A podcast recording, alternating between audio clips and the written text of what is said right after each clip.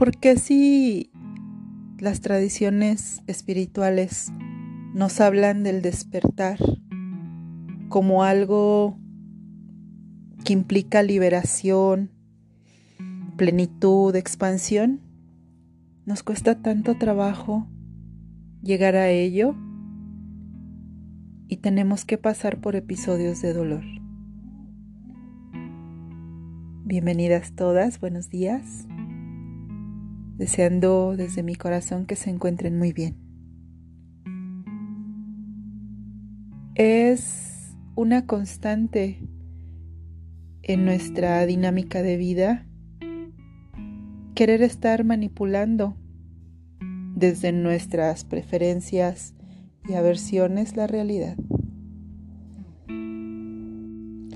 Dibujamos trazos, agregamos colores, manipulamos en todas las formas posibles la realidad.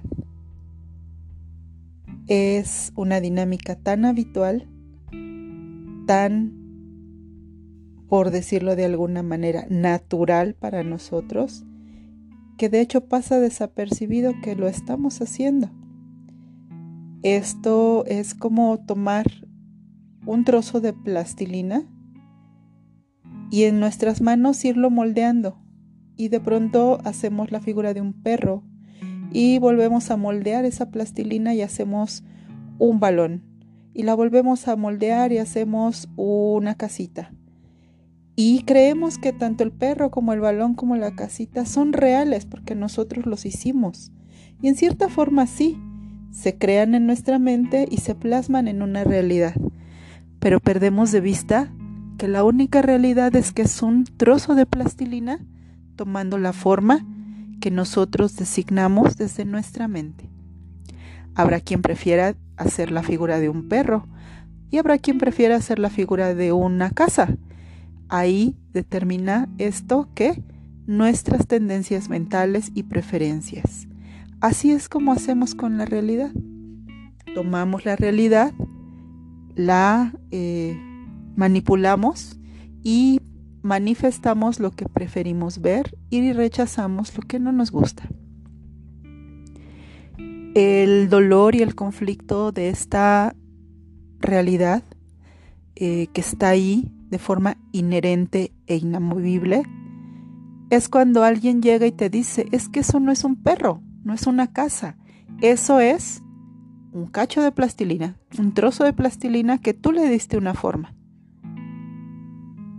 Y nosotros casi, casi es que ya hasta escuchábamos ladrar al perrito de plastilina, porque tenemos también la tendencia de no solo sostener esa realidad que estamos creando, sino de hacerla que parezca lo más real posible. Obviamente cuando alguien, la vida, las circunstancias, el tiempo, eh, o alguna persona en nuestro camino llega y nos planta de frente la realidad, ¿no?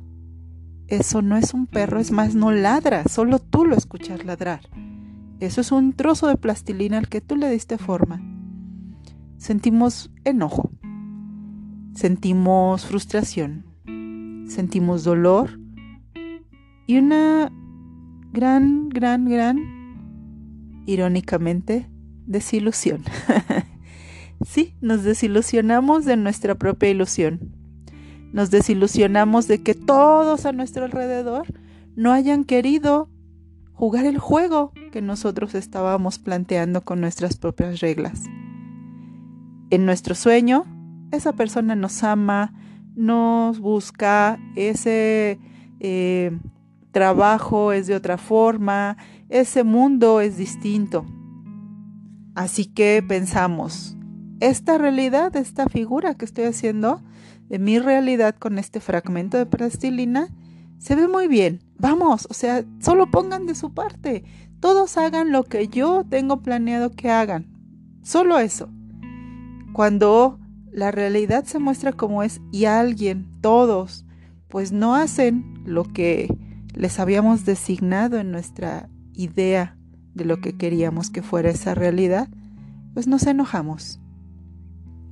Nos enojamos y la desilusión que sentimos, en vez de verla de donde realmente surge, que es de la manipulación que hicimos de esa realidad, pues nos enojamos con las otras personas, nos enojamos con el mundo, con la vida, con los sentimientos de las otras personas. ¿Por qué no hicieron lo que tenían que hacer si era tan fácil, si era tan simple? Esa actitud, ¿no? De todos cuando pues siguen haciendo su vida, sus cosas, se expresan a través de lo que sienten y eso no encaja con lo que nosotros queríamos para esta ilusión, para esta realidad manipulada, fragmentada, totalmente tendenciosa desde lo que preferimos y rechazamos nosotros. Yo recuerdo en algún momento verme inmersa en una situación de mucho autoengaño, en donde me era muy difícil ver la realidad. Y cuando la lograba vislumbrar o palpar, pues obviamente buscaba culpables por todos lados. Todos tenían la culpa de que eso fuera así. Si esta persona no estuviera ahí, esto no sería así. Si esta persona no hubiese dicho esto, esto no sería así. Fue una etapa de mucho dolor, de mucho dolor porque no encontraba la fortaleza para aceptar que esa realidad parcial que yo había creado de algo ya no la podía sostener. Ya la realidad realidad había roto el cascarón de la realidad que yo había creado y se mostraba ante mí. Te puedo decir que pasé por etapas de mucho enojo, de mucha furia, de muchísimo dolor y de muchísima desilusión. No fue sino hasta después de un tiempo de reflexionar por qué cada vez me volví a aventar en ese abismo del que me costaba tanto trabajo salir. Posiblemente uno de los momentos más dolorosos de mi experiencia porque tocó mirar a mi ego, tocó mirar la construcción que había creado de mí a través de esa construcción de una realidad parcial y fragmentada y muy manipulada por mí. Tocó dejar morir esa ilusión que yo misma fui Mm, dándole forma como este trozo de plastilina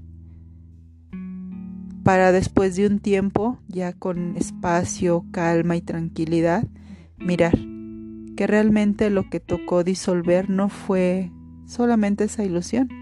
De hecho, más bien lo que tocó disolver fue, lo que tocó dejar morir más bien fue a la persona que yo era cuando construí esa forma, ese mundo, esa realidad totalmente manipulada.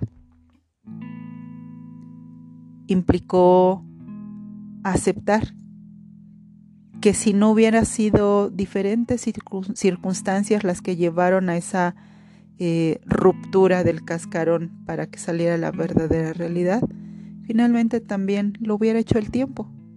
El tiempo que va transcurriendo mientras nosotros estamos eh, peleándonos con este eh, abismo interno.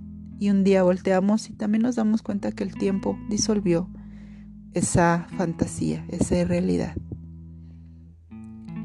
A veces el dolor no nos deja ver. Miramos sin mirar. Como cuando llenas un vaso con agua y metes un lápiz y lo miras por el lado y ves ese lápiz distorsionado, no se ve recto. A veces así miramos, escuchamos y percibimos la realidad, con una bruma, que son todas nuestras emociones, nuestros apegos, nuestros miedos, nuestras carencias, que distorsiona totalmente la realidad. No escuchamos lo que realmente nos dicen, no vemos lo que realmente está sucediendo, no decimos lo que realmente estamos sintiendo.